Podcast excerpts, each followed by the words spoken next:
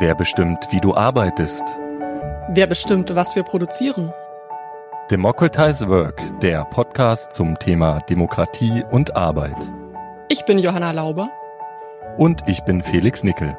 Einmal im Monat sprechen wir mit Gästen aus Wissenschaft und Praxis über ihre Erfahrungen und Erkenntnisse zur Demokratie in einer sich wandelnden Arbeitswelt. Heute zum Jahresbeginn nach gut einem Jahr unseres Podcasts ein erstes Zwischenfazit.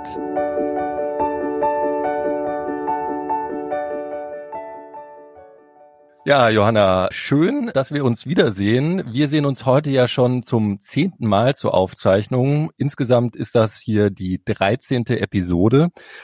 Wir feiern also in dieser Konstellation ein kleines Jubiläum und natürlich auch an alle da draußen, die uns zuhören, ein frohes neues Jahr. Ja, und äh, ich sage mal so, wer hätte gedacht, dass wir uns immer noch vom Homeoffice aus und digital treffen? Und tatsächlich ist es so, um einen Blick hinter die Kulissen zu gewähren, tatsächlich haben wir, Johanna und ich, uns ja auch noch nie außerhalb dieser Videocall-Kacheln in echt gesehen. Ja, für mich wäre das gerade auch anders schwer möglich. Ich bin nämlich in Atlanta in Georgia in den USA und Felix, du bist in Münster in Deutschland. Und genau, wie du schon gesagt hast, ist das die 13. Episode heute, die letzte Episode in dieser ersten Staffel des Podcasts. Wir hatten schon viele spannende Gäste und Themen. Heute zu Beginn des neuen Jahres wollen wir auf einige Highlights unseres Podcasts zurückblicken, Verbindungslinien ziehen und auch schon ein bisschen in die Zukunft schauen. Ja, genau. Und wenn wir zurückblicken, gibt es schon mal zwei Kontinuitäten in diesem Podcast. Erstmal natürlich die zentrale, übergreifende Frage, wie kommen wir zu mehr Demokratie in der Arbeitswelt? Und dann eben, welche Konzepte und welche alternativen Keimzellen gibt es schon? Wie könnten diese gestärkt werden? Wie sind auch zum Beispiel Problemlagen in diesem Feld? Und dann gibt es noch eine weitere Kontinuität. In jedem Podcast unser wunderbar, ganz natürlich gesprochener Abspann. Democratize Work ist ein Podcast des Forums Neue Politik der Arbeit und der Kooperation und der Kooperationsstelle Wissenschaft und Arbeitswelt der TOB, der, oha, Mann, ey. Ja, wie oft haben wir uns da verheddert, aber warum erzählen wir das? Da geht's einfach darum, dass da ja immer diese beiden Institutionen genannt werden. Und an dieser Stelle wollen wir uns dann auch mal bei den Institutionen und vor allen Dingen bei den Personen, die dahinter stehen, bedanken. Der erste Dank geht dabei an Ulf Bancherus von der Kooperationsstelle an der TU Berlin. Denn ohne ihn gäbe es diesen Podcast in der Form nicht. Ulf hat nämlich dafür gesorgt, dass wir ein wenig Finanzierung haben und mit ihm sind wir auch gerade dabei, daran zu arbeiten, dass es mit einer zweiten Staffel weitergehen kann. Dir einen herzlichen Dank, Ulf. Ja, und danke und herzliche Grüße auch an Christian Scholz Alvarado. Mit Christian habe ich den Podcast gestartet und auch die ersten Episoden aufgezeichnet. Und das führt uns auch zur zweiten Institution, die wir immer nennen, und zwar das FNPA.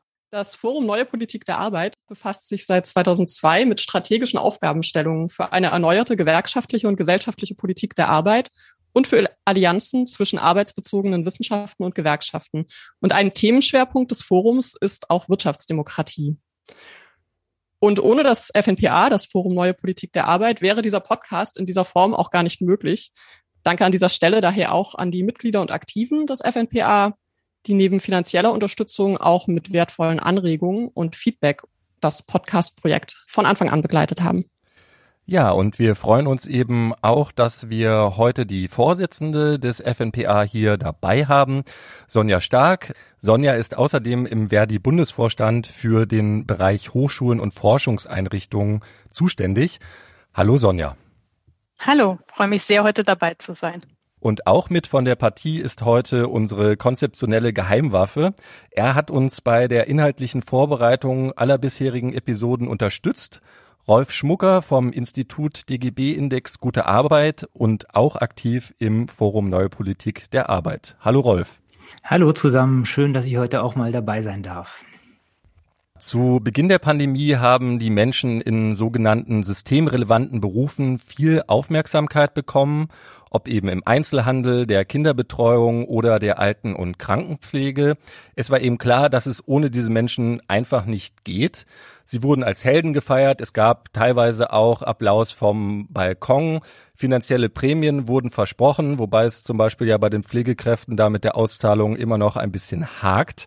Andere Menschen hatten aber das Privileg, ihr Zuhause in einen Arbeitsplatz verwandeln zu können. Auch wir, wie wir hier sitzen teilweise. Allerdings mussten eben nicht wenige wegen geschlossener Schulen und Kitas dann eben noch die Kinderbetreuung und Homeschooling übernehmen.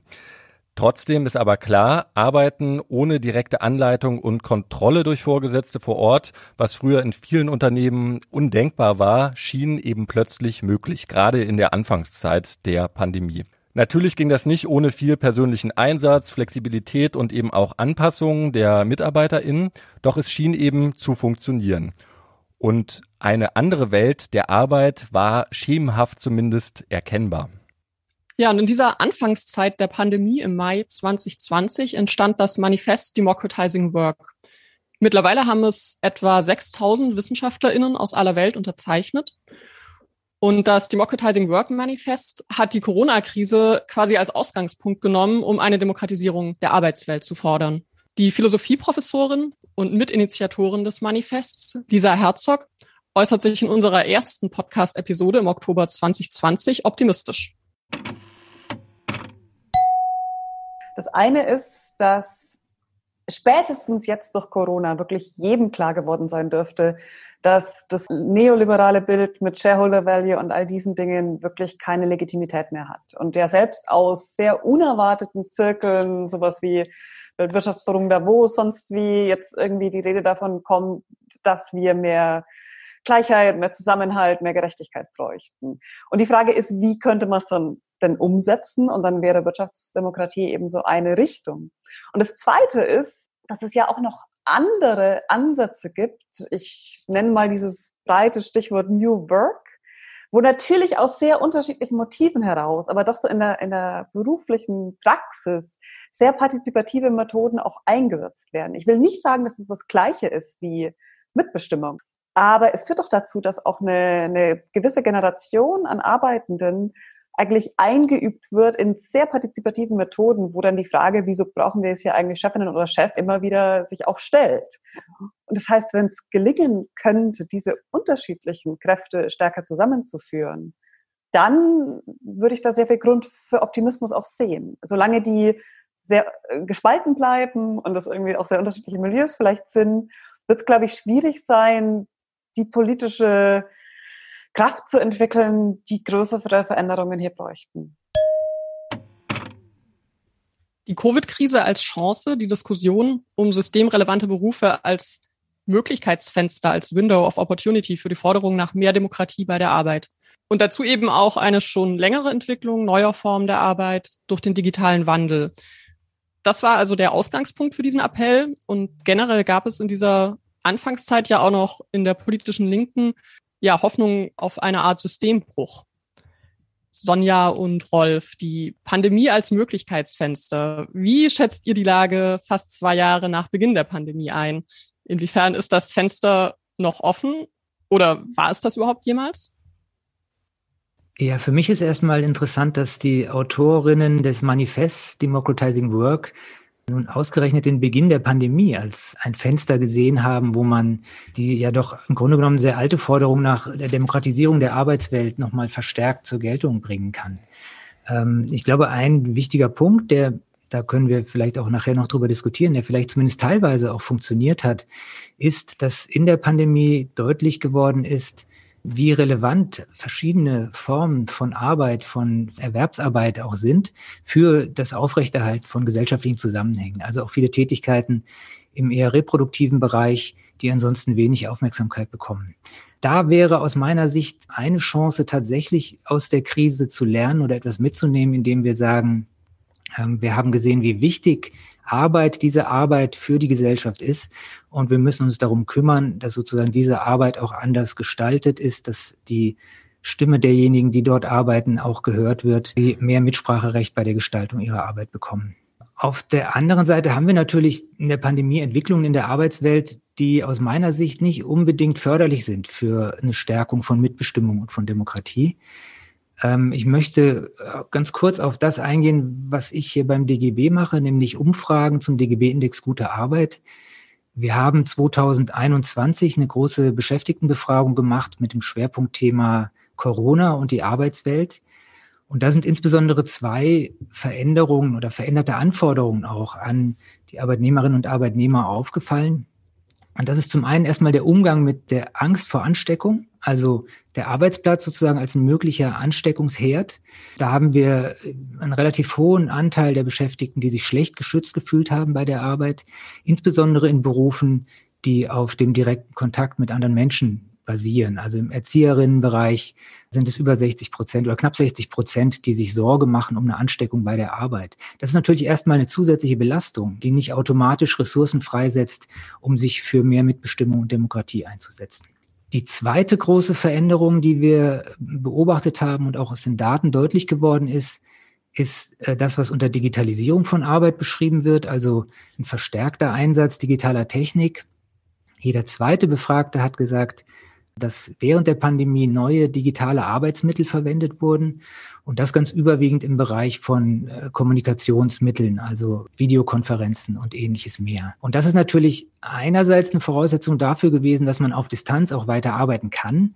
Auf der anderen Seite aber auch natürlich eine Schwierigkeit für, würde ich sagen, kollektives Handeln, weil sozusagen der unmittelbare persönliche Kontakt zwischen Kolleginnen und Kollegen in vielen Bereichen weggefallen ist und das auch nicht ohne weiteres zu ersetzen ist durch digitale Kommunikation. Also Fragen von sozialer Isolation, fehlende Austauschmöglichkeiten betreffen natürlich auch äh, die Frage, ob man gemeinsam solidarisch handeln kann, ob man mitbestimmen kann, ob man sich beteiligen kann. Und da sehe ich sozusagen eine zweite große Herausforderung für hm, Beteiligungsprozesse und generell für die Demokratisierung von Arbeit.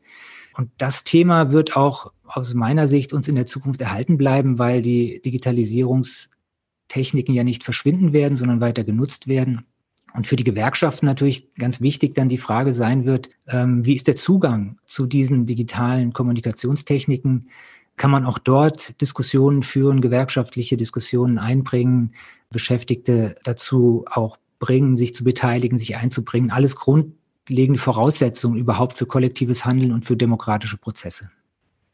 Ja, ich würde vielleicht unmittelbar anknüpfen an der Beschreibung, Rolf, die du gegeben hast, aus dem, was Beschäftigte berichten. Das passt auch sehr gut zu der Stimmung, die ich wahrnehme in den Betrieben und in den Diskussionen, die wir in der Gewerkschaft haben. Ich glaube, es ist schon erstmal so, dass die Krise in allererster Linie nicht eine glückliche Chance, sondern eine Belastung ist und wir uns alle vor allem wünschen, dass sie bald vorbeigeht und es uns nicht zuletzt belastet, nicht zu wissen, ob und wann das der Fall sein wird. Die Stimmung bei den Beschäftigten ist auch zunächst mal im Moment eine, die sich dadurch auszeichnet, dass es große Belastungssituationen gibt und das Stresslevel sehr hoch ist. Dem kann man sich im Moment gar nicht entziehen, wenn man mit den Kolleginnen und Kollegen spricht. Die Kraftreserven sind ziemlich aufgebraucht. Das hat mit den Sorgen um die Gesundheit zu tun, aber natürlich auch mit der Unsicherheit um den Arbeitsplatz. Bleibt er erhalten? Wie wird die Zukunft aussehen? Die Stresssituation für diejenigen mit prekären Beschäftigungsverhältnissen ist natürlich nochmal ungleich höher, die vielfach schon ihren Arbeitsplatz verloren haben, wenn sie befristete Beschäftigungsverhältnisse hatten oder in prekären Arbeitsverhältnissen wie Leiharbeit, Werkverträgen, in Minijobs waren. Und im privaten Bereich gilt ja dasselbe. Auch das macht das Stresslevel höher. Kinderbetreuung. Auch die Hobbys von Kindern fallen ja weg. Also man muss ja versuchen, alles gleichzeitig auszugleichen. Ich glaube aber, dass sich auf etwas längere Sicht an dieser Situationsbeschreibung dann doch was ändert. Und jede Krise ist ja irgendwie auch einfach erstmal ein Bruch. Und jeder Bruch ist auch immer, glaube ich, eine Chance. Also wenn wir in eine Phase kommen, wo wir nach vorne schauen und uns die Frage stellen, wie genau wollen wir eigentlich aus der Krise rausgehen, dann kriegen wir, glaube ich, nochmal ein ganz anderes Möglichkeitsfenster, eine ganz andere ähm, Möglichkeit zur Diskussion, wenn wir dann auch einen Optimismus haben, die Zeit nach der Krise gestalten zu können. Ähm, und da habe ich schon die Hoffnung, dass manche Mängel des Systems, die wir jetzt gesehen haben, und auch manche Handlungsmöglichkeiten, die wir jetzt gesehen haben, was sein werden, wo wir uns dann dran erinnern.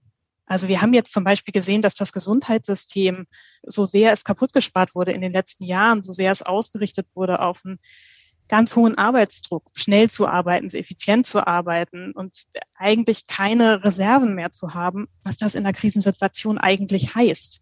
Und ich hoffe schon, dass uns das die Chance gibt, auf dem Weg raus aus der Krise nochmal zu diskutieren, wollen wir nicht unser Gesundheitssystem anders aufstellen auf die Dauer. Ich glaube, dass wir eine neue Debatte über Homeoffice und mobiles Arbeiten haben werden.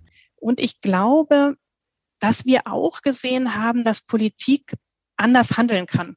Also dass Politik plötzlich in der Lage ist zu sagen, eigentlich haben wir eine Schuldenbremse, aber es geht jetzt halt gerade nicht. Wir brauchen jetzt Gelder für bestimmte Aufgaben in der Krise. Und dann können wir doch später mal die Frage stellen, wenn wir jetzt die sozial-ökologische Transformation vor der Tür haben, wenn die Aufgaben so groß sind an Umgestaltung, warum können wir nicht weiter investieren? Muss es denn wirklich zurückgehen zu den alten Bedingungen? Oder haben wir nicht die Chance, aus der Krise auch zu lernen, welche Gestaltungsspielräume es geben kann? Dass man Krankenhausfinanzierung kurzfristig in der Krise zumindest etwas anders aufstellen kann kann einem ja auch Mut machen dafür, dass das auch perspektivisch geht, dass die Bedingungen von Hartz IV in der Krise zumindest übergangsweise etwas gelockert wurden. Kann einem ja auch Mut machen, dass das nach der Krise anders geht. Insofern habe ich schon Hoffnung auf Möglichkeitsfenster, aber ich glaube, gerade sind wir noch nicht mittendrin. Genau, dann vielleicht auch nochmal, Sonja, zu dir. Eingangs haben wir ja schon kurz davon gesprochen, dass im FNPA Themen wie Wirtschaftsdemokratie schon vor Corona auch diskutiert wurden. Und jetzt steckt ja bereits im Titel des Forums, ähnlich wie im Aufruf Democratizing Work, ein Aufruf zu einem Wandel. Was sind denn so die wichtigsten Bestandteile und Ideen für eine neue Politik der Arbeit? Das Forum Neue Politik der Arbeit ist vor 20 Jahren entstanden feiert also dies Jahr einen runden Geburtstag. Und vor 20 Jahren, das war eine Zeit, wo deutlich geworden ist, dass das Fortschrittsversprechen der sozialen Marktwirtschaft, also dass er sagte, es geht nur Jahr für Jahr mehr Wirtschaftswachstum, sondern alle werden automatisch was davon haben. Es wird mehr Jobs geben, mehr Einkommen. Alle werden immer glücklicher sein mit dem Fortschritt. Dass dieses Fortschrittsversprechen nicht eingelöst wurde. Das ist in dieser Zeit sehr deutlich geworden, dass es an Grenzen gestoßen ist. Und das war der Anlass, dass sich GewerkschafterInnen und WissenschaftlerInnen zusammengefunden haben und gesagt haben, wir müssen diskutieren über eine neue Politik der Arbeit. Wir können nicht einfach weiter zuschauen, wie sich der Arbeitsmarkt entwickelt, sondern wir müssen darüber reden, welche neuen Instrumente es geben kann, die Arbeitswelt und damit natürlich auch die Frage, wie wir wirtschaften, neu zu gestalten. Das hatte von Anfang an mit der Frage der Demokratie zu tun, weil der Anspruch immer war, alle mitzunehmen in eine neue Arbeitswelt und genau die Spaltung, die wir aus dem Arbeitsmarkt sehen, in Kernbelegschaften einerseits und Randbelegschaften, die ausgegrenzt werden, sei es durch Werkverträge oder Leiharbeit, durch Niedriglohnbereiche, sei es durch Outsourcing zu Dienstleistern, die schlecht bezahlen, oder sei es eben auch durch Auslagerung ins Ausland, wo schlechte Beschäftigungsbedingungen sind.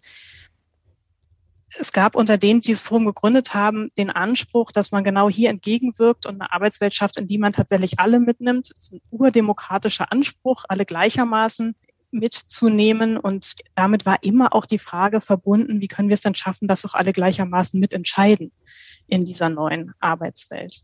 Was ich interessant finde, ist, dass auch, wenn man sich anschaut, was vor 20 Jahren diskutiert wurde, das Thema ökologische Grenzen ganz präsent ist die Anforderung anzuerkennen, dass es ökologische Grenzen gibt und dass es Grenzen unseres jetzigen Wachstumsmodells gibt, war auch ein zentraler Anlass, um dieses Forum zu gründen. Und das ist ja eine Frage, die ist heute noch mal aktueller, als sie jemals war. Wenn wir drauf schauen, wo wir jetzt 20 Jahre später stehen, glaube ich, dass sich in dem Kernanspruch des Forums, nämlich dass wir eine grundsätzliche Debatte brauchen über die zukünftige Arbeitswelt und dass wir die sowohl in den Gewerkschaften als auch in der Wissenschaft führen wollen, durchaus einen Schritt weiter sind. Das Manifest Democratizing Work, was äh, Johanna schon genannt hat, ist, glaube ich, ein ganz prominentes Beispiel, dass eine solche Debatte stattfindet. Wo wir aber noch nicht sind, ist, dass wir tatsächlich eine neue Politik der Arbeit hätten. Und das ist natürlich der Schritt, der jetzt folgen muss und auf den auch die Diskussion im Forum immer abgezielt haben.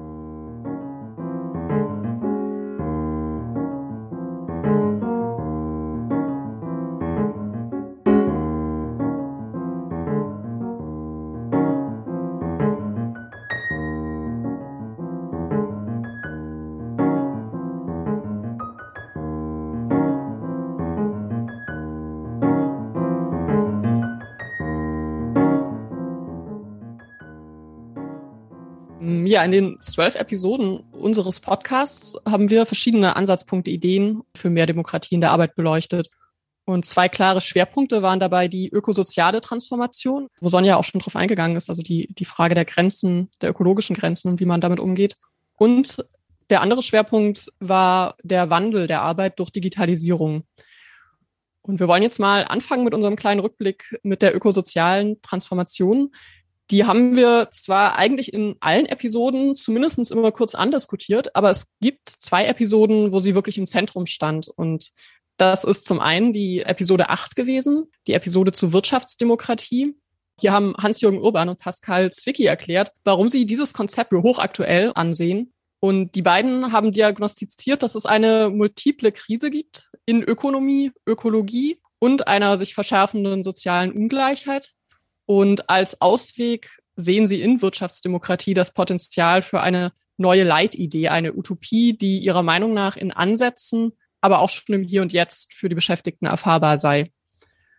Konkrete Beispiele, in denen in der Praxis versucht wird, demokratische Antworten auf diese multiple Krise zu finden, haben wir in unserem Podcast in der Episode 7 beleuchtet. Da ging es nämlich um Transformationsräte und ein Bündnis von Fridays for Future und Verdi zum Thema öffentlicher Nahverkehr. Transformationsräte sollen neue Beteiligungsformen schaffen, in denen Menschen, die in Regionen arbeiten und leben, die von Wandel betroffen sind, selbst zu Akteuren werden. Mit Blick auf den massiven Wandel der Automobilindustrie und der Sorge aus Stuttgart könnte ein Detroit am Neckar werden, erläuterte Kai Burmeister von der IG Metall Baden-Württemberg. Und zwar aber auch klar, vieles lässt sich allein im Betrieb gar nicht lösen.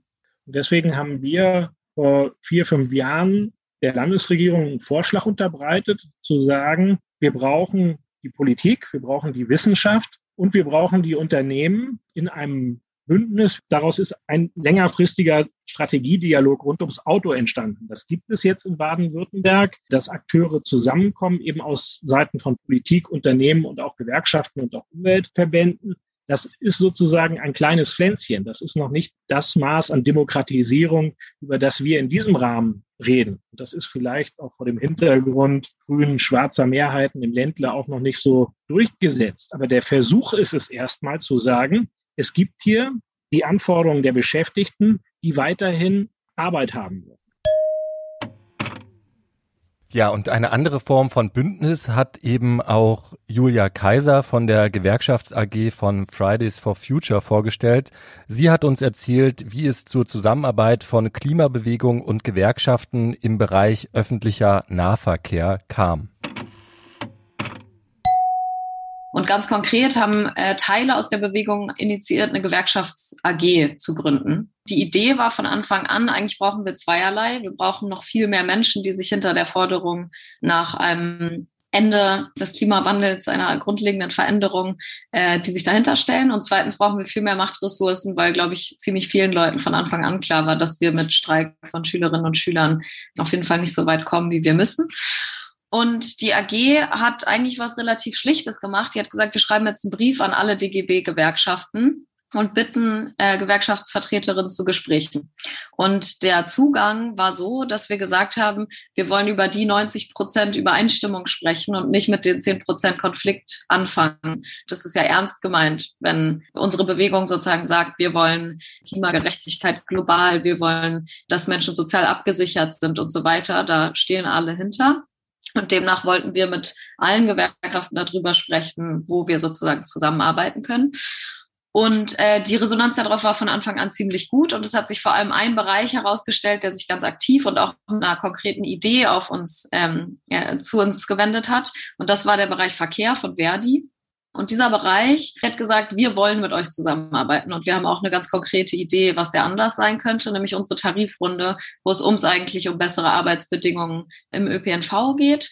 Und wir haben außerdem auch intern innerhalb unseres Fachbereichs ganz politische Diskussionen über den Klimawandel. Und wir wollen nicht nur gute Arbeit, wir wollen auch einen Ausbau des ÖPNVs. Natürlich ein sehr ähm, guter, äh, sozusagen einfacher Einstieg von der Interessenlage her. Und dann haben wir angefangen zusammenzuarbeiten und um es kurz zu machen, äh, haben im Endeffekt nach einem Jahr sehr, sehr, sehr langer Arbeit und gemeinsamen Kampagnen Aufbau 30 Städte ungefähr, 30 Städtenbündnisse stattgefunden entlang dieser Tarifrunde, wo wir gemeinsame Aktionstage gemacht haben, immer mit eigentlich zwei Zielen. Zum einen die Streiks stärken und sagen, wir wollen richtig große kämpferische Streiks, die endlich dazu führen, dass die Menschen ein bisschen angenehmere Arbeitsbedingungen haben als derzeit. Und dazu wollen wir in der gesamten Gesellschaft eigentlich die Forderung nach einer Verkehrswende stark werden lassen.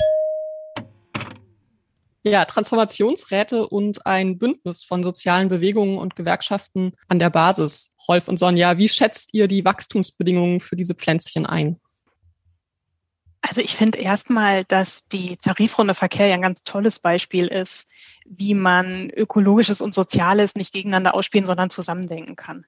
Also wo zwei ganz wichtige Bewegungen, die Gewerkschaftsbewegung, aber eben auch die Klimabewegung, beziehungsweise konkret hier Fridays for Future sagen, Verkehrswende ist ein richtig großes Projekt und das geht nur, wenn wir das öffentliche Verkehrssystem tatsächlich besser aufstellen. Das braucht mehr Ressourcen, braucht mehr Geld, das gehört auch dazu, aber es braucht eben auch viele gute Leute, die sich hier engagieren und die brauchen dafür gute Bedingungen und das gehört für uns alles zusammen. In den letzten Jahrzehnten war es ja eher so, dass der öffentliche Verkehr so ein Sparschwein war. Also da wurde outgesourced. Ganz viele Kommunen haben geschaut, wie können wir dafür sorgen, dass wir das Verkehrssystem eben nicht mehr selbst organisieren, dass wir gar nicht mehr so viel damit zu tun haben, sondern wir schreiben das einfach aus und dann gucken wir, wer kann das am billigsten machen. Und wenn man nur schaut, wer macht das am billigsten, dann kriegt man nicht das beste Verkehrssystem der Zukunft und vor allem keins, was schon mal in Vorschuss geht, was schon mal sagt, wir stellen uns schon mal so gut auf, dass wir im Moment vielleicht fast ein bisschen zu gut sind für die Nachfrage, die wir haben, dass wir aber deutlich machen können, wir können mehr. Ihr könnt euch entscheiden, das Auto abzuschaffen und mit Bus, mit Tram, mit U-Bahn, mit dem Regionalverkehr der Bahn zu fahren, weil wir gut aufgestellt sind. Genau das Gegenteil hat ja dieses Verkehrssystem ausgestrahlt. Und das ist natürlich eins der Probleme, die wir haben. Und da ist diese Tarifrunde wirklich, finde ich, ein tolles Beispiel gewesen, wie man da gemeinsam an einem Strang ziehen kann. Wir haben natürlich auch, wenn wir die Beschäftigten mitnehmen wollen, einige, bei denen das nicht ganz so einfach ist, wie bei den Beschäftigten, die in Bus und Bahn arbeiten und wo klar ist, von denen brauchen wir viel mehr. Und die müssen wir viel wichtiger nehmen mit der Verkehrswende. Wir haben eben auch die Kolleginnen und Kollegen, die bauen Autos, die beziehen Autositze, die bauen die Teile für Getriebe, die sind vielleicht bei den großen Autobauern ganz, ganz viele, aber auch bei kleinen Zulieferbetrieben, die haben große Angst, was wird eigentlich aus diesen Betrieben? Schaffen die einen Umbau in eine andere Verkehrswelt? Oder wird dieser Umbauprozess dazu führen, dass diese Betriebe sich nicht halten, dass diese Jobs einfach wegfallen und dass es für die Kolleginnen und Kollegen erstmal nicht heißt tolles neues Verkehrswesen, sondern die erste Erfahrung sein wird Arbeitslosigkeit. Da ist natürlich große Panik und die müssen wir, glaube ich, wirklich, wirklich ernst nehmen, weil ein Prozess, in dem wir nicht alle mitnehmen und wo wir das nicht ernst nehmen, wird keine Mehrheiten finden. Und wir werden dann erhebliche Probleme haben, das tatsächlich hinzubekommen. Und da sind wir an diesem zweiten Punkt, den ihr auch schon angesprochen habt im Rückblick auf die anderen Folgen, nämlich Instrumente zu finden, wie zum Beispiel Transformationsräte, die auch überbetrieblich schauen, wie können wir unser System des Wirtschaftens in unserer Region weiterentwickeln. Was haben wir für Betriebe, die Dinge leisten, die wir vielleicht weniger brauchen? Wo haben wir aber auch einen Mangel? Was brauchen wir vielleicht mehr? Kann Zulieferbetrieb, der bisher Autositze überzogen hat, vielleicht auch Sitze für die Tram bauen? Und wenn ja, wie kriegen wir den dahin? Was braucht der dafür? Braucht der Unterstützung? Welche Qualifizierung ist dafür nötig?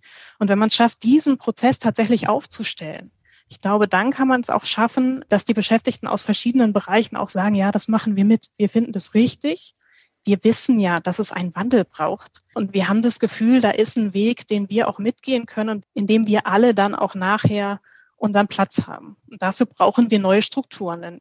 Überbetriebliche Strukturen, in denen wir darüber reden, wo die Wirtschaft sich hinentwickelt, haben in unserem System keine Tradition. Überbetrieblich haben wir eigentlich nur Marktmechanismen bisher.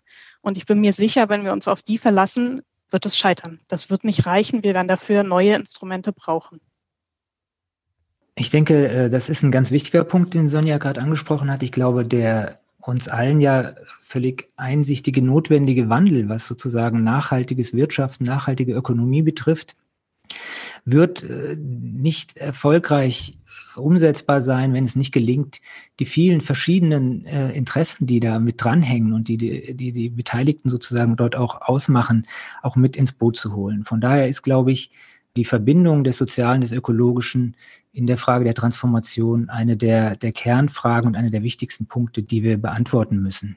Ich möchte deshalb aber jetzt auch gar nicht mehr so im Detail auf einzelne Punkte eingehen, die Sonja schon angesprochen hat. Vielleicht aber noch auf einen Gedanken, der mir dabei auch nochmal gekommen ist.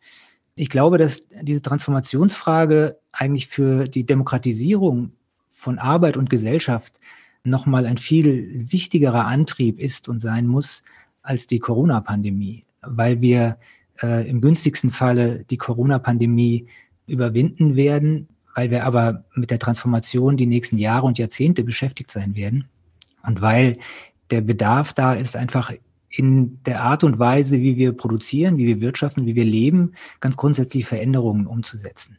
Und diese Veränderungen, das ist ja auch schon angeklungen, die betreffen äh, die verschiedensten gesellschaftlichen Bereiche, die verschiedensten Bereiche von Arbeit und von Leben und von Konsum und, äh, und andere Themenfelder.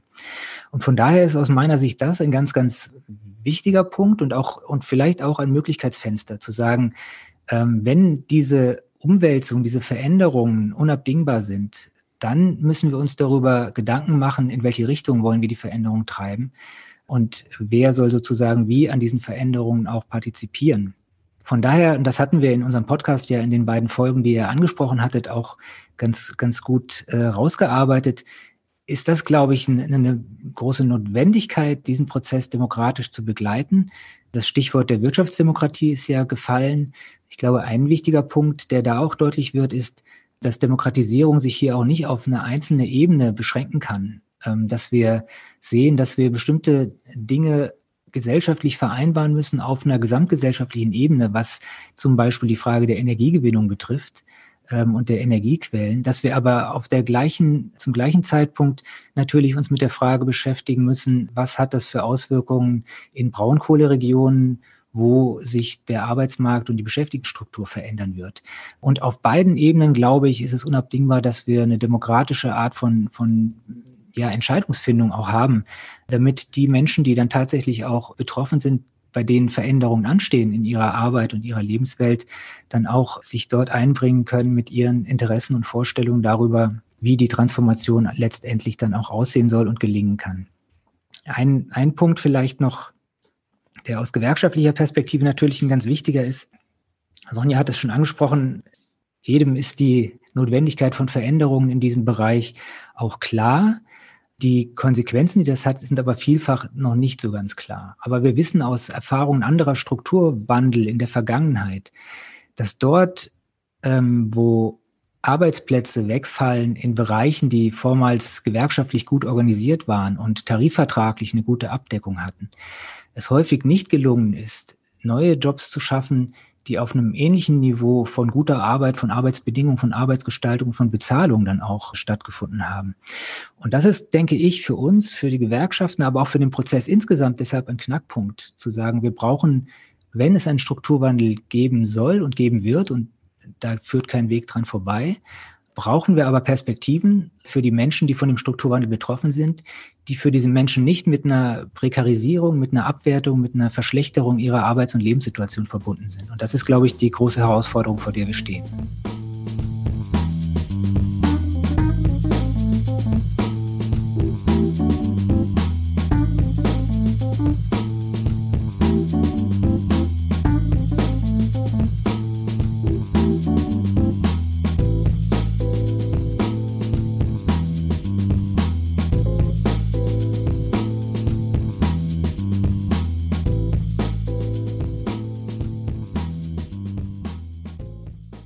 Rolf, wo du das jetzt gerade schon angesprochen hattest, ja, das Thema Prekarisierung. Wir haben uns ja in einem anderen Komplex auch das Feld der Digitalisierung und des Wandels der Arbeit angeschaut. Das war eben ein anderes Kernthema in den letzten zwölf Episoden. Und heute möchte ich besonders auf zwei Pole dieser Debatte auch ein bisschen schauen, die sich auch entlang der beschäftigten Hierarchie so ein bisschen bewegt. Auf der einen Seite dann eben die prekäre Dienstleistungsarbeit bei Essenslieferdiensten wie Lieferando, Deliveroo und Co. Und auf der anderen Seite neue Formen der Selbstorganisation in hochqualifizierter IT-Arbeit. Ja, fangen wir vielleicht mal mit den Lieferdiensten an. Firmen wie Lieferando Volt oder jetzt auch äh, jüngst Gorillas zum Beispiel, die erlauben es uns ja per App Essen zu bestellen, Einkäufe zu tätigen, die dann eben per Fahrrad oder Lieferdienst generell geliefert werden. Und das Ganze wird eben schon länger unter dem Titel Plattformökonomie oder Gigwork diskutiert.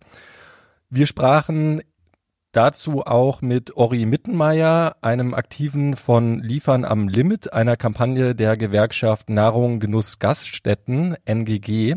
Er hat uns eindrücklich berichtet, wie die Arbeit in der schönen, smarten Welt eben aussehen kann, das heißt, befristete Verträge, Vereinzelung der Beschäftigten, gefährliche Arbeitsbedingungen, Verantwortlichkeit der Beschäftigten, selber die Arbeitsmittel bereitzustellen oder zu pflegen.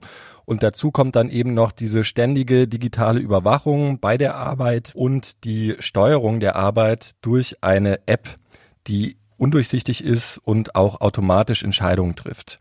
Das klingt jetzt erstmal nach einer perfekten Dystopie. Ich weiß nicht, ob ihr Black Mirror kennt. Also das könnte eigentlich 1a da drin vorkommen. Was in diesem Fall aber besonders interessant ist, finde ich, hier zeigt sich trotzdem, dass ArbeiterInnen selbst unter noch so widrigen Bedingungen sich organisieren und sich eben nicht notwendigerweise geschlagen geben.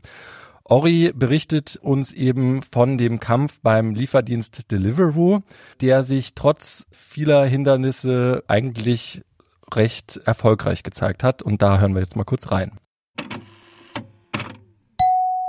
Dann haben wir aber natürlich auch äh, das Problem damals, und das ist ja auch bis heute immer noch ein Problem, verständlicherweise, dass wir eine sehr hohe diverse Belegschaft haben. Das heißt, Menschen aus unterschiedlichen Ländern. Also Gewerkschaften wird halt nicht überall zwangsläufig positiv wahrgenommen wie hier in Deutschland, sondern zum Teil, je nachdem, wo man herkommt, halt eher als ein verlängerter Arm der staatlichen Gewalt, dass man eher sein Leben riskiert, wenn man sich dann dort engagiert. Da hatten wir auch solche Begegnungen, die dann direkt dann eine Abwehrhaltung aufgemacht haben. Ich persönlich wusste es damals auch nicht, was das war. Ich hatte auch irgendwie keine Lust, weil in meiner Welt war das auch wieder so eine Sache, das interessiert nur weiße Männern, weiße alte Männer so. Das hat nichts mit mir zu tun. Warum sollte ich als Schwarzer mich jetzt mit sowas auseinandersetzen? So, so kein Bock, dass man mir auf den Kopf tätschelt und dann sagt so, ja, ist gut, mach weiter. Wir mussten erstmal quasi educated empowered werden. Also wirklich so komplett bei Null anfangen.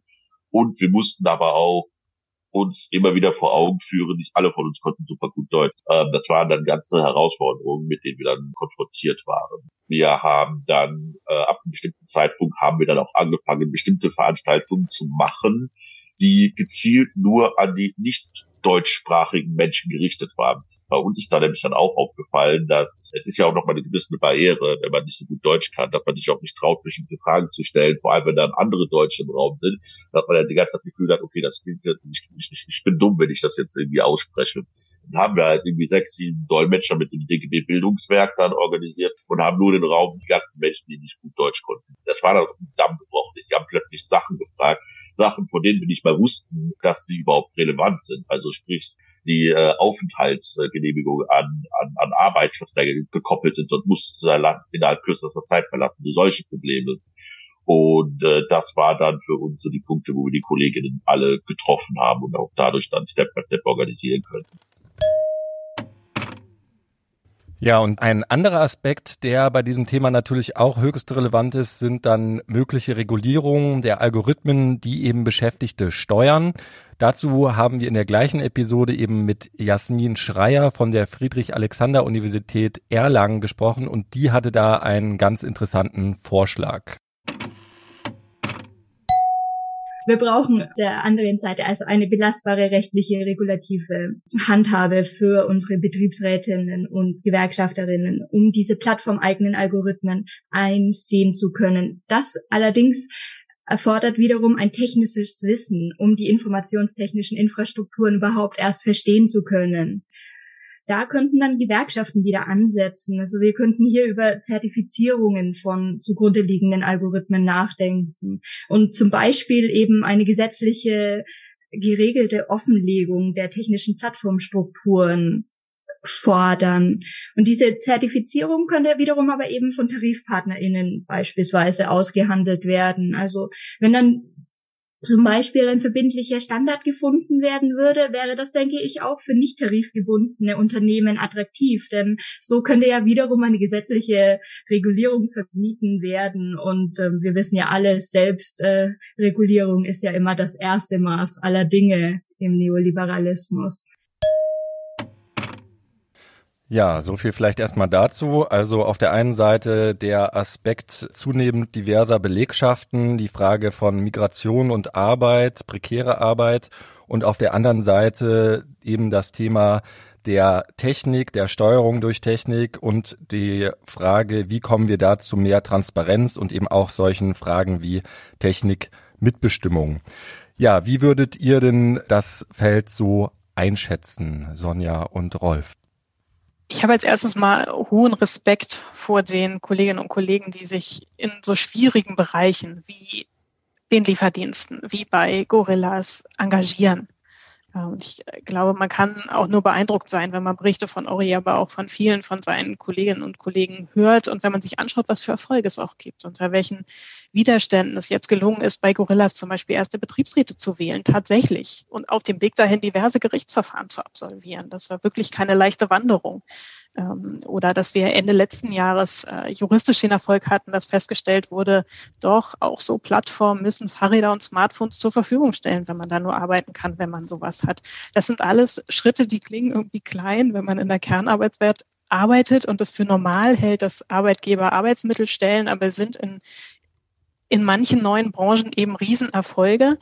Und gleichzeitig ist es natürlich auch so, dass die Gewerkschaften genau aus dieser Tradition kommen, unter widrigen Bedingungen zu kämpfen. Weil alles, was wir in anderen Bereichen haben, haben auch Kolleginnen und Kollegen vor uns erkämpft, dass es feste Arbeitsverträge gibt, dass es ähm, dass der Arbeitgeber die Arbeitsmittel bezahlt, dass es Tarifverträge gibt, dass äh, es Betriebsräte gibt, dass es Sozialversicherung gibt, Lohnfortzahlungen im, im Krankheitsfall. Das sind ja alles Dinge, die es früher auch im Kernbereich der Wirtschaft nicht gegeben hat, die alle erkämpft worden sind. Und leider sieht man eben auch, dass das Kapital sich immer wieder neue Wege sucht, in, in neuen Nischen all diese Standards zu unterlaufen. Ja, in der Plattformökonomie gelingt ihnen das im Moment leider noch ziemlich umfangreich. Und wir machen jetzt die Erfahrung, wie mühsam das ist, Schritt für Schritt jedes einzelne dieser, dieser Rechte wieder zu erkämpfen. Und ich glaube, dass, dass dieser Bereich beispielhaft auch dafür stehen kann, dass wir in diesen Kämpfen immer beides brauchen. Wir brauchen Beschäftigte, die in den Betrieben konkret sich organisieren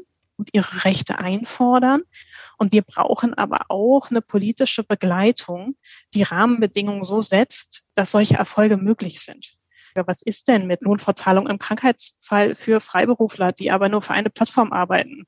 Wie sieht es da mit Krankheitsversicherung aus? Was ist eigentlich mit der Rente für diese Kolleginnen und Kollegen? Was passiert, wenn keine Aufträge kommen? All diese Fragen reichen ja weit in den politischen Bereich hinein.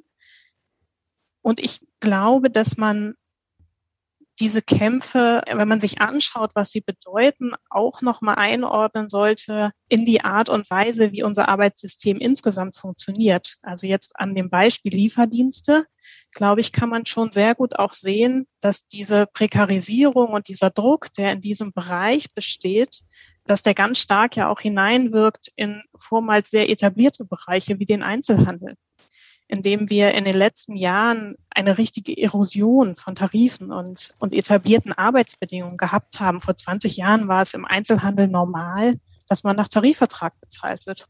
Heute sind es nicht mal mehr 30 Prozent der Beschäftigten, die im Einzelhandel arbeiten, die nach Tarifvertrag bezahlt werden. Und das ist auch nicht nur eine Formalie, das sieht man da auch ganz konkret, sondern diejenigen, die keine Tarifverträge haben, die haben im letzten Jahrzehnt tatsächlich auch Reallohnverluste gehabt. Also sie verdienen heute real weniger als vor zehn Jahren. Das merkt man dieser Branche eben auch deutlich an. Und auch das hat was mit politischen Rahmensetzungen zu tun. Da gab es früher Flächentarifverträge. Da gab es auch einen klaren Konsens der Politik und der großen Verbände, dass das das ist, was man will. Die Arbeitgeber sind hier ausgeschert. Die haben angefangen, in ihren Verbänden Mitgliedschaften und Tarifbindung zu ermöglichen. Die großen Konzerne haben angefangen, einzelnen Filialen zu ermöglichen, aus der Tarifbindung rauszugehen, die sogenannten selbstständigen Filialen, haben damit so eine Rutsche nach unten ausgelöst. Und die Politik hat bisher kein Instrument gefunden oder kein Instrument finden wollen, hier einzuschreiten. Und wenn die Politik an solchen Stellen sich nicht bewegt und nicht sagt, wir brauchen hier eine Stärkung allgemeinverbindlicher Tarifverträge, indem wir zum Beispiel die Vetomöglichkeit der Arbeitgeberverbände abschaffen oder, oder, oder. Also wenn die Politik hier nicht in Rahmenbedingungen tatsächlich handelt, dann werden wir, glaube ich, solche Abwärtsrutschen im, im Arbeitssystem auch nicht stoppen können. Wir brauchen also immer beides. Wir brauchen die Bewegung im Betrieb, wir brauchen eine starke Organisierung. Wir müssen aber eben auch durchsetzen, dass wir in der Politik neue Rahmenbedingungen setzen, so wie wir das früher auch geschafft haben mit der Einführung von Arbeitszeitgesetz, Lohnfortzahlung und so weiter. Auch da sind wir immer irgendwann an einen Punkt gekommen, wo gewerkschaftliche Bewegung und politische Rahmensetzung dann auch zusammenwirken konnten. Ja, in unseren Podcast-Folgen zum Thema hatten wir sehr viele unterschiedliche Aspekte des Themas angesprochen, Plattformarbeit und die Zitate, die ihr eben nochmal gebracht hattet, bezogen sich ja auch auf, auf sehr unterschiedliche Themenfelder. Ich würde auf zwei Punkte ganz gerne nochmal eingehen. Das eine war die Frage von Diversität von Belegschaften und den Herausforderungen, die damit verbunden sind, um auch kollektives Handeln zu organisieren, um gemeinsam auch überhaupt Beteiligung und Mitbestimmung auch zu erkämpfen.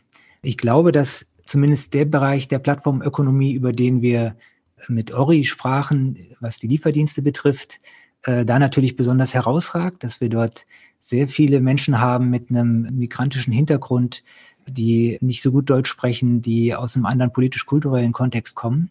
Dass das aber längst kein Spezifikum ist, was wir nur in diesem Bereich haben, sondern dass das im Grunde genommen ja ein Thema anspricht, was auch die Frage von äh, ja, Beteiligung, Engagement, Demokratie in der Arbeitswelt generell betrifft. Diversität. Wir haben ja insgesamt etwa ein Viertel aller Menschen in Deutschland, die einen Migrationshintergrund haben.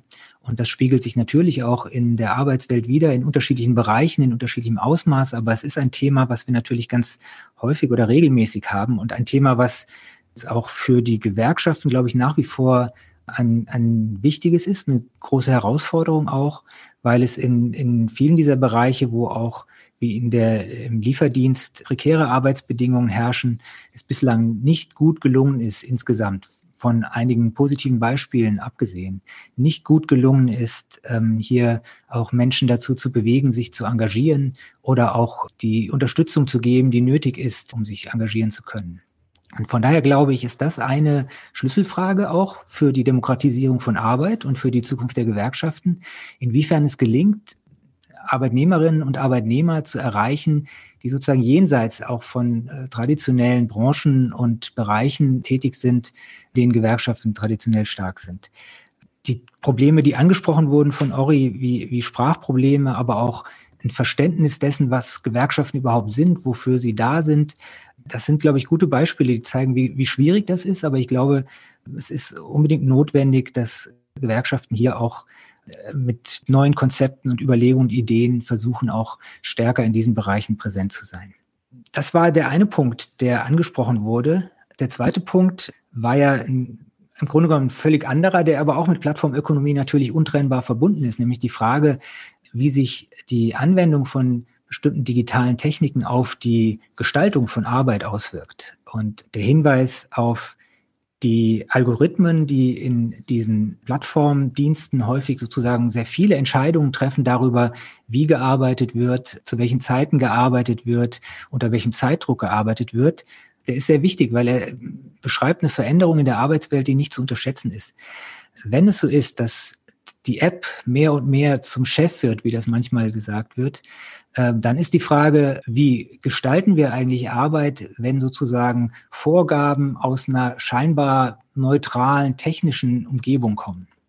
Ähm, und der Hinweis auf die Transparenz, den Jasmin Schreier gegeben hat, ist da ein ganz wichtiger. Erst einmal offen zu legen, was steckt eigentlich dahinter, hinter dem Algorithmus weil dort ja auch bestimmte Annahmen und Vorstellungen und Kriterien und Maßstäbe verankert sind darüber, wie Menschen arbeiten sollen am Ende des Tages.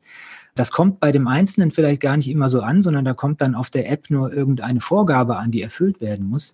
Aber letztlich steckt dahinter natürlich eine Überlegung darüber, wie gearbeitet wird, wie schnell gearbeitet wird, auf welche Art und Weise gearbeitet wird das ist nicht banal. Ähm, ich glaube, das ist eine, eine, anspruchsvolle Sache, weil das natürlich auch komplexe technische äh, Entwicklungen sind, die da drin stecken und es da ein großes Wissen braucht und Erfahrung braucht, um die einschätzen und bewerten zu können.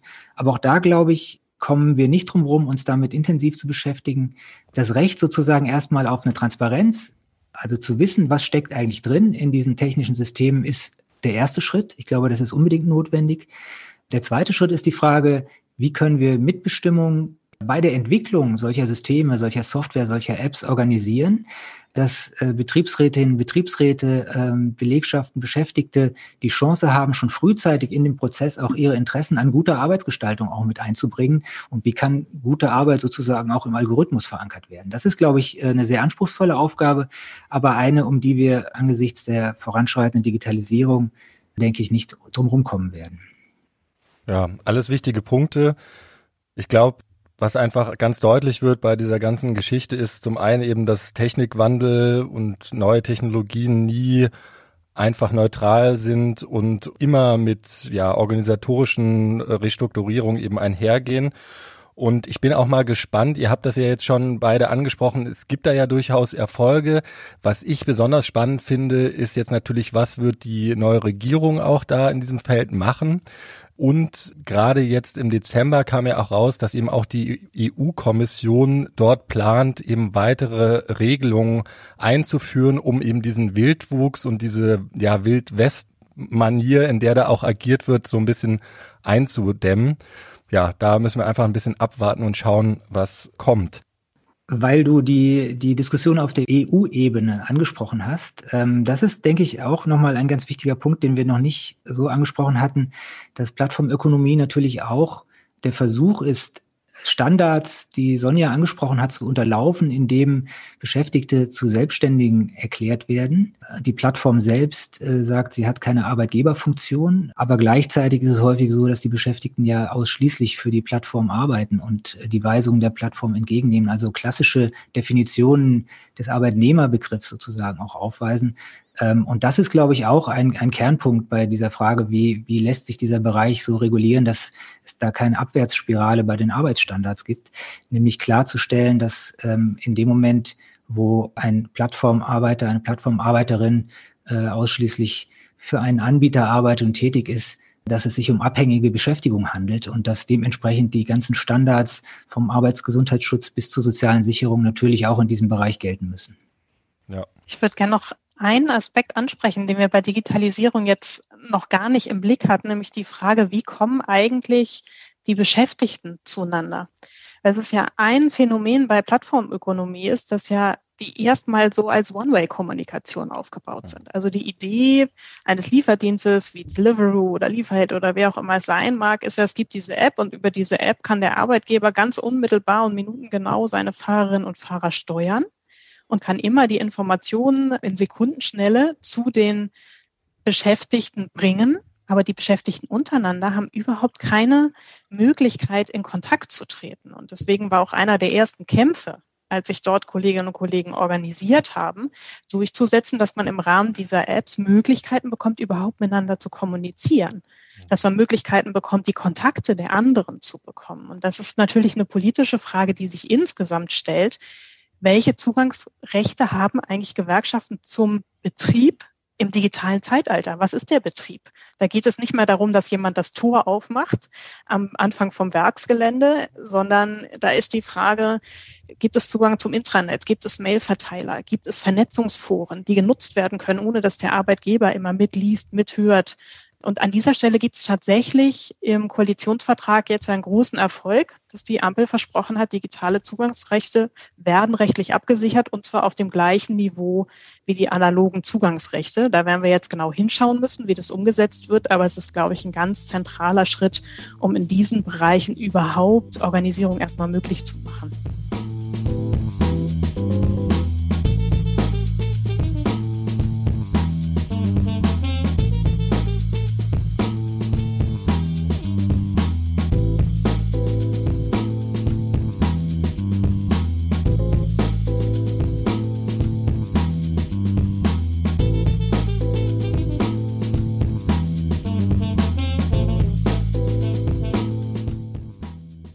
Damit schon zu einem weiteren Punkt, der auch ganz am Anfang äh, schon mal vorkam. Lisa Herzog hat ja darüber gesprochen in unserem kleinen Ausschnitt, dass es eben neue Formen der Arbeit gibt. Äh, New Work, das ist ja jetzt auch nicht mehr eine ganz neue Debatte. Fritjof Bergmann hat ja die ersten Schriften dazu bereits in den 80ern verfasst. Und wir haben uns eben mit einem neuen Trend der Projektarbeit beschäftigt, nämlich agile Arbeit und haben da mit Judith Neumer vom ISF München gesprochen und mit Jürgen Kriependorf von T-Systems. Und ihre Urteile über agile Arbeitsorganisationen fällt da wirklich recht differenziert aus. Und da hören wir jetzt mal ganz kurz rein. Ich kann mir ganz schwer vorstellen, dass aus einem Managementansatz heraus der Weg zu mehr Demokratie in der Organisation von Arbeit entwickelt wird ja, mit dem, mit dem Gedanken tue ich mir schwer. Also, weil ich glaube, da müsste man einfach von einer grundsätzlich anderen Seite herkommen. Ne? Da muss es irgendwie darum gehen, äh, dass man irgendwie andere Besitzverhältnisse in Unternehmen hat. Genossenschaftliche Modelle zurzeit werden viel diskutiert. Ähm, und noch dazu, und das finde ich einen ganz wichtigen Punkt, den Jürgen vorhin gesagt hat, dass es ja eigentlich bei Agil jetzt nicht um Demokratie geht im Sinne von Mehrheitsmeinung, sondern dass es darum geht, einen gemeinsamen Prozess zu gestalten. Trotzdem finde ich, da steckt viel Veränderungspotenzial in dieser Idee der Agilität. Qualität. Also man muss es jetzt irgendwie nicht zu weit treiben, aber ich denke, dass dass da schon teilweise auch Paradigmenwechsel drin stecken in dieser Idee der, des agilen Projektmanagements im Vergleich jetzt zu einem klassischen Projektmanagement, wo einfach dieses Thema der Planungsorientierung sehr stark im Vordergrund steht und es eben bei agil sehr stark danach geht, inkrementell Schritt für Schritt zu gucken, wie man vorwärts kommt, bis hin zu solchen Dingen wie das zum Beispiel in diesem Schätzvorgang, also wo das Team schätzt, wie viel Aufwand in einer Aufgabe drin steckt da ist ja die Möglichkeit drin, nicht nur explizites Wissen an den Start zu bringen, sondern auch so ein Stück weit implizites Wissen und vor allem auch sein Erfahrungswissen auch nochmal reinzubringen. Insofern denke ich, dass da schon grundlegende Veränderungspotenziale drin sind, die da in Agilität drinstecken, aber, aber auch agile Arbeit bewegt sich aktuell noch im kapitalistischen Wirtschaftssystem und da findet innere Landnahme statt und darum wird immer gerungen, ja, auch bei Agil. Von mir eigentlich in dieselbe Richtung. Demokratisierung im Sinne weg von der äh, hier hierarchischen, fremdbestimmt dominierten Arbeit, ja. Aber Demokratie in dem Sinne, äh, es geht halt nicht um Mehrheitsentscheidungen, und die Menschen bewegen sich trotzdem in dem wirtschaftlichen Umfeld. Das Unternehmen muss im Markt bestehen, muss Gewinne erwirtschaften. Das heißt, die, die Entscheidungen, die gefällt werden, sind auch eingeschränkt durch die Erfordernisse, die halt ein Unternehmen im dem Wirtschaftssystem, in dem wir sind, haben. Trotzdem glaube ich, diese Dezentralisierung, die Selbstbestimmung nimmt zu, wenn es richtig gemacht wird. Auch die Identifikation mit der Arbeit nimmt zu, denke ich. Äh, und wenn die diese äh, Rahmenbedingung auch in Richtung äh, zusa soziales Zusammenwirken in den Teams funktioniert, dann wird es, äh, denke ich, sehr stark positive Auswirkungen auf die Menschen und auf die Arbeit der Menschen haben, weil sie einfach äh, mit Selbstverwirklichung und Selbstbestimmung im Arbeitsleben sehr viel weiterkommen, wenn man agil arbeiten kann. Also von der Worte her eine positive Richtung, wenn es richtig gemacht wird. Aber man muss die Zwänge, die immer da sind, halt auch kennen. Und die Menschen in den Teams müssen auch realisieren, dass sie diesen Zwängen unterliegen und ihre Entscheidungen auch in dieser Richtung mitfällen müssen. Also richtige Richtung im Sinne Selbstverwirklichung, aber halt in den Grenzen, die das System, die das Wirtschaftssystem setzt, ja. Ja, so viel eben zu den neuen Formen von Arbeit hier zu agiler Arbeit. Also das ist eine spezielle Form der, des Projektmanagements. Wer das nochmal nachhören möchte, das war die Episode 10. Ja, und jetzt bin ich gespannt auf eure Kommentare, Rolf und Sonja. Da steckt ja immer schon viel an Veränderungswillen und auch, wenn man zumindest dem Management Talk teilweise folgt ja schon äh, die Aussage drin, dass eigentlich die neue Welt schon da ist und alles super wird. Wie seht ihr das? Für mich war erstmal in den Folgen nochmal wichtig, dass äh, genau diese Widersprüchlichkeit auch rausgearbeitet wurde. Und der erste Ausgangspunkt, weil in unserem Podcast geht es ja um die Frage der Demokratisierung von Arbeit. Die erste Feststellung, die hier wichtig ist, ist, dass Beteiligung nicht mit Demokratisierung gleichzusetzen ist, sondern dass das nochmal zwei unterschiedliche Ebenen sind, auf denen wir hier sprechen. Ähm, das ist spannend aus meiner Sicht, weil hm, in den Arbeitswissenschaften haben wir ja traditionell die Vorstellung, dass eine menschengerechte Gestaltung von Arbeit sich dadurch auszeichnet, dass die Arbeitenden über ihre Arbeit bestimmen können, dass sie eine Form von, von Einfluss nehmen können auf die Frage, wie sie arbeiten. Das ist sozusagen schon ein Kriterium für eine humane Arbeitsgestaltung. Das Gegenstück wäre sozusagen äh, die Fließbandarbeit als ein Beispiel von einer weitgehend äh, fremdbestimmten Tätigkeit, wo man weder das, was man tut, wie man es tut, noch die Zeit, in der man es tut, überhaupt irgendwie beeinflussen kann. Also Selbstbestimmung erstmal positiv, Gleichzeitig sehen wir aber auch, und das war der Hinweis, den äh, die beiden Kolleginnen eben gegeben haben, dass Selbstbestimmung natürlich auch ein Teil ist von Managementkonzepten, äh, deren äh, letztendliches Ziel nicht die Demokratisierung von Arbeit ist, sondern die Steigerung von Produktivität. Und das führt zu der, zu der äh, Konstellation, dass es da, denke ich, durchaus widersprüchliche äh, Entwicklungen gibt aus unseren Befragungen wissen wir das auch, dass äh, viele Beschäftigte es als positiv wahrnehmen, wenn sie einen größeren Einfluss auf ihre Arbeit, auf ihre Arbeitssituation, auf ihre Arbeitszeit, auf die Frage, wie sie ihre Arbeit organisieren, äh, haben. Dass das aber häufig auch damit einhergeht, dass der Druck auf die einzelnen Beschäftigten steigt, weil mit dieser Form von Selbstbestimmung auch eine Erwartungshaltung verbunden ist, dass am Ende das Ergebnis, äh, was aus äh, betrieblicher Sicht erwartet wird, dann auch erzielt werden muss.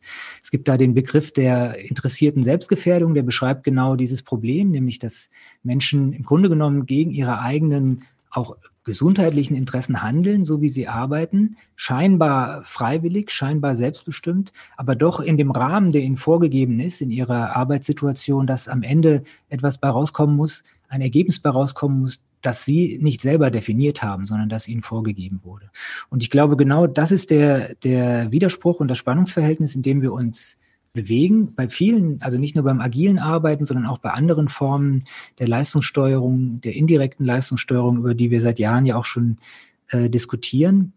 Und die, die entscheidende, die oder die spannende Frage, die wir vielleicht auch nochmal im Podcast aufgreifen könnten, wäre, was sind eigentlich die Bedingungen dafür, dass Entscheidungsspielräume und Selbstbestimmung tatsächlich dann auch am Ende in einem Autonomiegewinn resultieren. Also dass am Ende tatsächlich der Beschäftigte auch dann äh, wirklich freier entscheiden kann über seine Arbeit.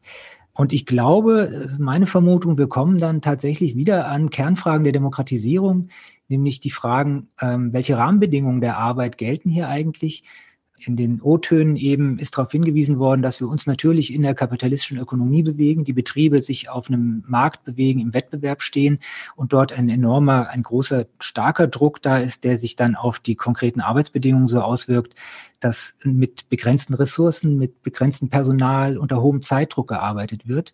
Und ich glaube, so eine halbierte Autonomie stößt da immer an Grenzen, wo sozusagen diese Rahmenbedingungen es unmöglich machen, dass am Ende gute Arbeitsbedingungen rauskommen. Und von daher glaube ich, würde es sich lohnen, hier nochmal genauer zu schauen, ähm, was ist eigentlich notwendig, um aus einer halbierten Autonomie eine ganze Autonomie zu machen äh, und welche Form von Entscheidungsprozessen, demokratischen Prozessen auf betrieblicher Ebene brauchen wir dafür? Ich glaube, dass für die Frage, ob eine Veränderung Demokratisierung bringen kann, auch immer wichtig ist, in welchem Verhältnis die Beschäftigten dabei zueinander stehen. Und die Frage stelle ich mir bei neuen Steuerungsmodellen ähm, auch ganz akut. Also spielen eigentlich in diesen neuen Freiheiten, die Beschäftigte gewinnen, spielen sie da alleine und gegeneinander oder spielen die im Team mit ihren Kolleginnen und Kollegen? Und wir nehmen wahr in den Betrieben, dass ganz häufig wenn mehr Spielräume gegeben werden für eine Selbststeuerung der eigenen Arbeit, für eine Selbstbestimmtheit dessen, was ich tue, was natürlich erst mein Emanzipationspotenzial ist und Zugewinn. Und die Arbeit macht auch mehr Spaß, wenn ich sie selber, selber für mich planen kann, dass gleichzeitig aber eine Konkurrenz zwischen den Beschäftigten regelrecht inszeniert wird.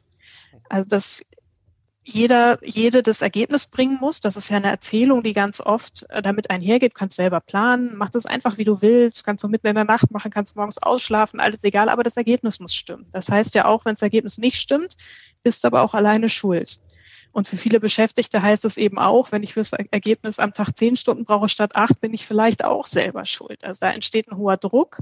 Und wenn dann noch inszeniert wird, dass andere im Team vielleicht das in acht Stunden schaffen oder möglicherweise sogar in sieben, dann kann der Druck natürlich wirklich brutal sich steigern. Und das ist was völlig anderes als eine Idee von Demokratie, in der eigentlich die Vorstellung ist, dass man dann gemeinsam sich eben austauscht. Wie planen wir die Arbeit? Wie ist das gut?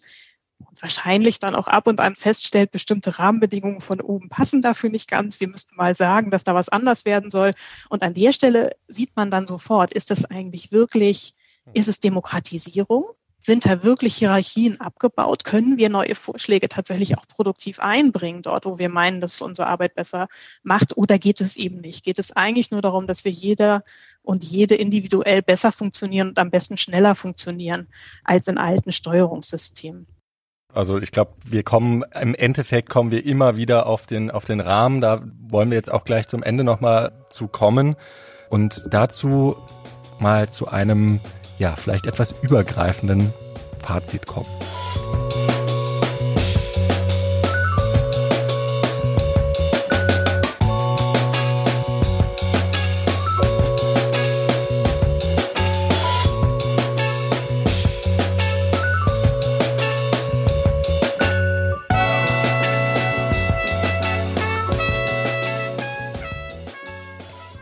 Genau beim nochmal hören unserer Podcast-Episoden und jetzt auch im Gespräch mit euch, Felix das gerade schon gesagt hat, ist uns so deutlich geworden.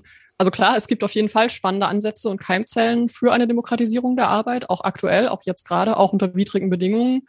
Aber es ist eben auch klar, dass der Rahmen halt nach wie vor Profitorientierung und Wettbewerb sind und dass die Kräfteverhältnisse da auch nicht immer so sind, dass diese ja, Pflänzchen, wie Kai Burmeister es genannt hat, da besonders gut wachsen können. Wir wollen an der Stelle auch nochmal zum Beginn des Podcasts zurückkehren. Hier haben wir mit Lisa Herzog gesprochen, die wir am Anfang ja auch schon mal nochmal gehört haben. Und auch dem Verdi-Ökonom Dirk Hirschel. Zum Abschluss wollen wir jetzt Dirk Hirschel zu Wort kommen lassen, weil wir fanden, dass es sich bei ihm an zwei Punkten auch sehr schön die Grundprobleme dieses Diskurses zur Wirtschaftsdemokratie gezeigt haben die auch beim Democratizing Work Manifest ja so ein bisschen drinstecken und die wir gerne auch nochmal mit euch zumindest andiskutieren wollen. Dirk Kirschel folgt der schon vom italienischen Marxisten Antonio Gramsci geforderten Maxime eines Optimismus des Willens und gleichzeitigen Pessimismus des Intellekts. Ich halte eine Demokratisierung der Arbeitswelt ähm, für unabdingbar. Das steht, das steht vollkommen außer Frage. Es stellt sich dann natürlich immer nur die Frage nach den Voraussetzungen äh, der Realisierung. Und äh, wenn man sich vor Augen führt, äh, wie Wirtschaftsdemokratie, erste Ansätze von Wirtschaftsdemokratie in Deutschland, aber auch, ähm, man kann das auch international vergleichend machen, errungen werden konnten, dann waren das Situationen, in denen die Gewerkschaften sehr stark waren und sich in der Offensive befunden haben. Ja, wir haben nach 1945 die Situation gehabt, dass bis in die 70er Jahre hinein der gewerkschaftliche Organisationsgrad in Deutschland gestiegen ist. Äh, die Gewerkschaften haben massiv an Mitgliedern hinzugewonnen. Die Tarifbindung äh, hat zugenommen. Äh, das politische Mandat der Gewerkschaften konnte offensiv interpretiert werden, sprich ähm, der Sozialstaat ausgebaut werden und ähm, die Gewerkschaften hatten eigene Wirtschaftsbetriebe. Das war die Situation in Deutschland nach 45. Aber inzwischen haben sich die Kräfteverhältnisse geändert. Äh, die Gewerkschaften sind seit äh, der deutschen Wiedervereinigung in der Defensive. Wir haben die Hälfte unserer Mitglieder verloren. Der Organisationsgrad ist massiv gesunken. Die Tarifbindung liegt in Deutschland inzwischen unter 50 Prozent. Vor der Wiedervereinigung lag es in Westdeutschland bei 80 Prozent. Das politische Mandat der Gewerkschaften kann bei weitem nicht mehr so offensiv interpretiert werden, wie das äh, noch in den 60er, 70er Jahren der Fall war. Und in einer solchen Situation ist es natürlich extrem schwierig, ein Mehr an Demokratie in der Arbeitswelt durchzusetzen, weil das ist natürlich auch immer eine Frage der, der Kräfteverhältnisse und der Stärke äh, derjenigen Organisationen, die für mehr Demokratie in der Arbeitswelt streiten. Und da muss man zunächst mal nüchtern analysieren. Die Gewerkschaften sind in der Defensive. Äh, die Position hat sich etwas verbessert in den letzten Jahren. Wir haben äh, über unterschiedliche gewerkschaftliche Strategien von Organizing, über Organisationsreformen bis hin zu Zusammenschluss äh, einzelner Gewerkschaften es geschafft, den Schrumpfungsprozess zu begrenzen, aber wir schrumpfen weiterhin. Und in einer solchen Situation Unternehmensmitbestimmung auszubauen, betriebliche Mitbestimmung auszubauen, ist ein sehr diplomatisch formuliert ambitioniertes Projekt. Das heißt, man muss immer auch die Kräfteverhältnisse berücksichtigen. Und das ist der Grund, warum sozusagen in den innergewerkschaftlichen Diskussionen zunächst mal die Lohnfrage eine zentrale Rolle spielt und die Frage der Arbeitszeitverkürzung, aber die Frage des Ausbaus der betrieblichen Mitbestimmung und der Unternehmensmitbestimmung zwar diskutiert wird, aber sozusagen kein tagesaktuelles Ereignis ist.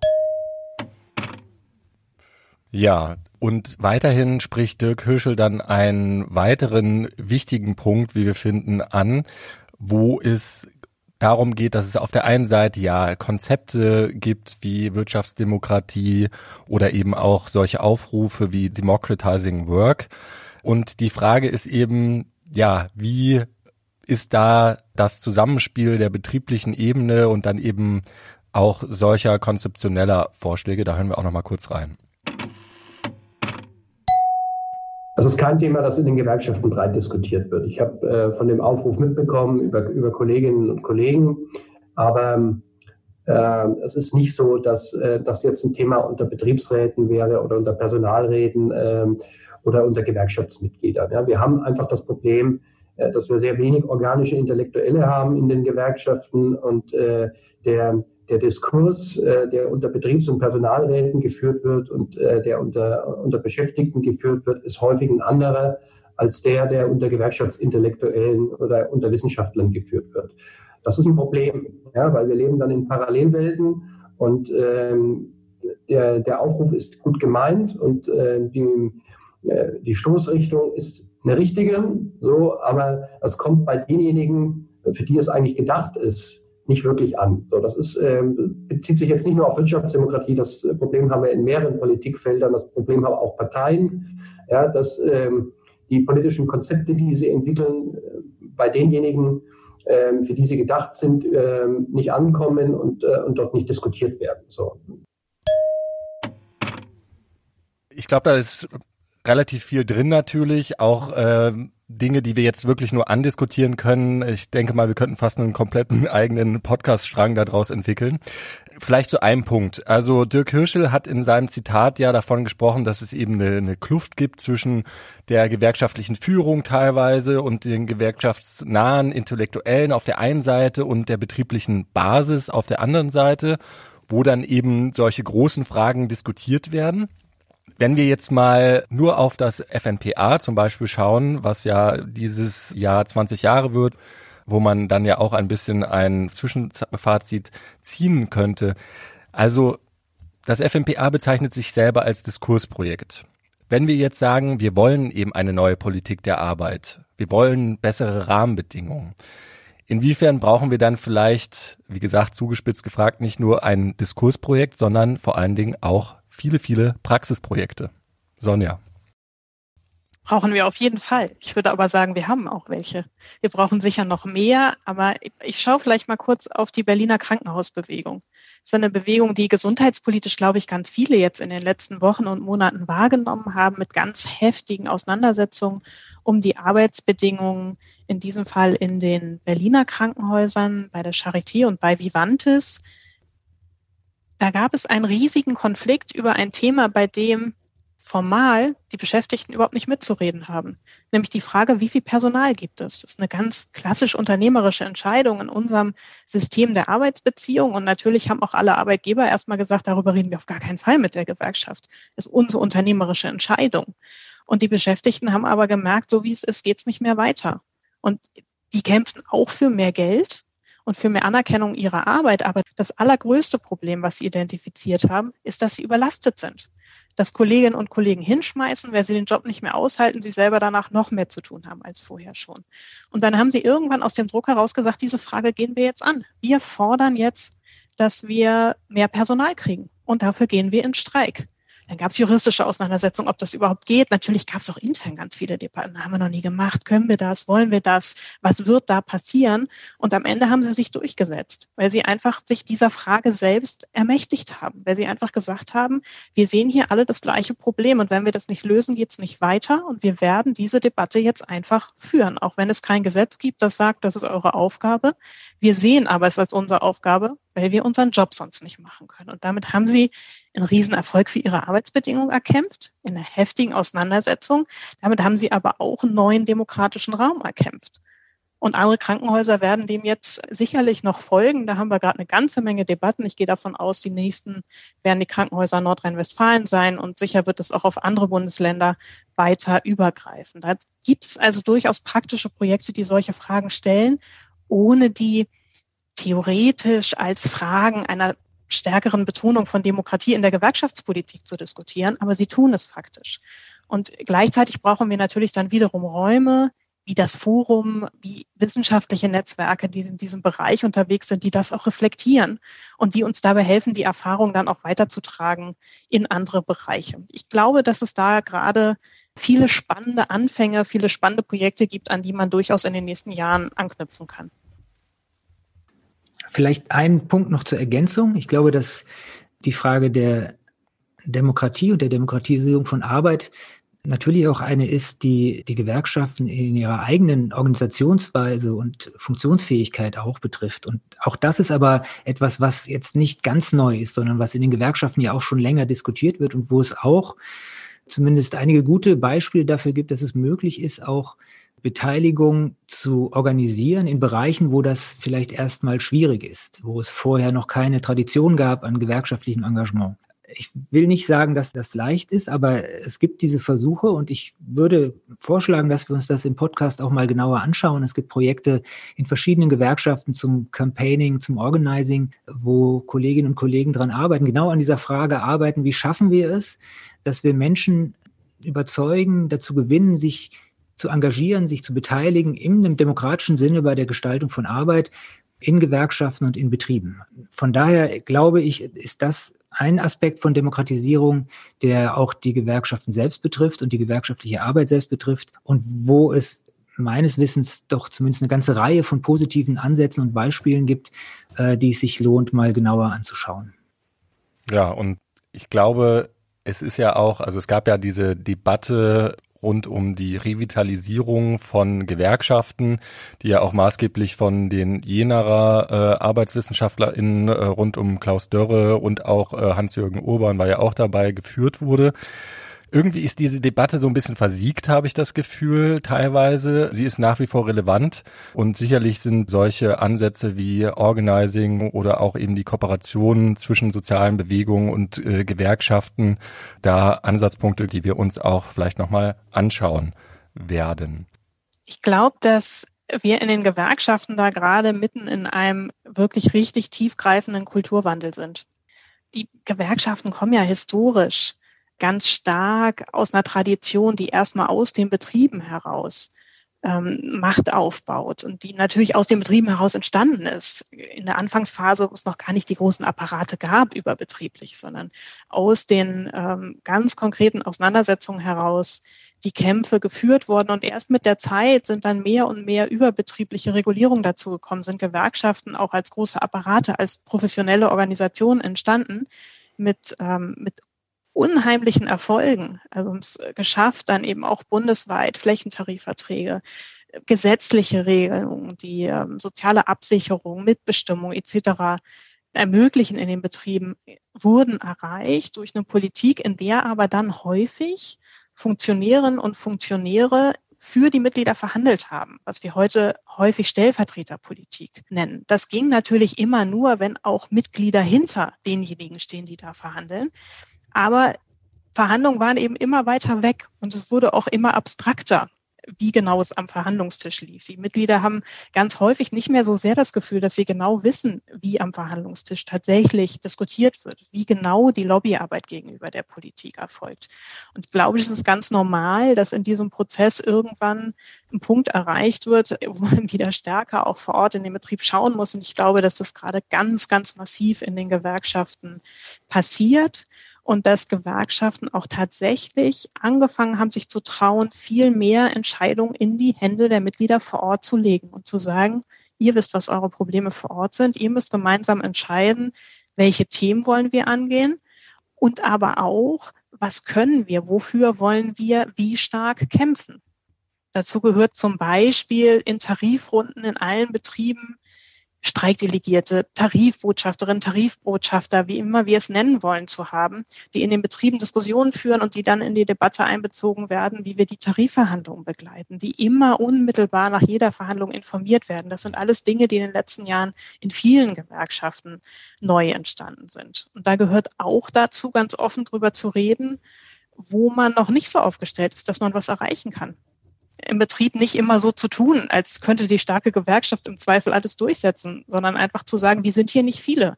Wir müssen uns entscheiden, welche Ziele setzen wir und wie kämpfen wir dafür? Können wir mehr werden? Wie viele müssen wir sein, um bestimmte Dinge zu erreichen? Und wenn man das offen bespricht und den Kolleginnen und Kollegen im Betrieb einfach alles an die Hand gibt, was sie dafür brauchen, aber zu versucht, sie selber stark zu machen, statt ihnen die Politik aus der Hand zu nehmen und sie für sie zu machen, kann man, glaube ich, gewerkschaftlich erfolgreicher sein.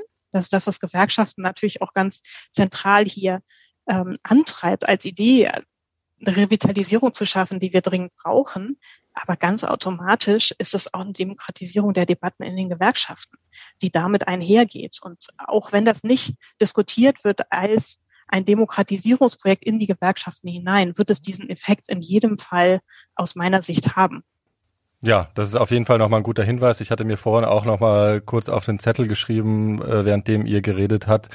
Natürlich ist auch immer die Frage, was haben wir eigentlich, also ich komme mal aus der Politikwissenschaft, was haben wir für einen Demokratiebegriff äh, und was sind eben demzufolge dann auch wirklich demokratische Prozesse. Das könnte natürlich auch noch was sein, was wir uns dann in dem Zuge weiter anschauen können. Ein Thema, was uns auf jeden Fall auch noch beschäftigen wird, was Sonja angesprochen hatte, ist eben die Krankenhausbewegung. Da planen wir für März eine Episode. Das schon mal zur Ankündigung. Genau, und damit sind wir jetzt am Ende angelangt dieser etwas längeren Episode. Ich hoffe, ihr seid uns gewogen geblieben bis hierhin. Schon mal vielen Dank. Die nächsten Episoden werden dann wieder etwas kürzer werden.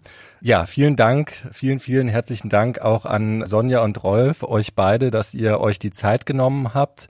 Wir verlinken euch auch nochmal die äh, Informationen zum FNPA und auch zum Index Gute Arbeit in den Show Notes. Vielen Dank auch an euch, dass ihr zugehört habt. Wir freuen uns wie immer über Kommentare an unsere E-Mail-Adresse podcast.fnpa.eu und wenn ihr auf Twitter seid, dann folgt uns doch auch dort. Unter DemoWorkPod findet ihr uns. In der nächsten Folge werden wir uns äh, mit dem Thema der Betriebsratswahlen, die ja dieses Jahr auch wieder anstehen, befassen und in diesem Zuge auch mit der Mobilisierung in solchen Betriebsratswahlen von rechten, rechtsextremen, rechtspopulistischen Bewegungen.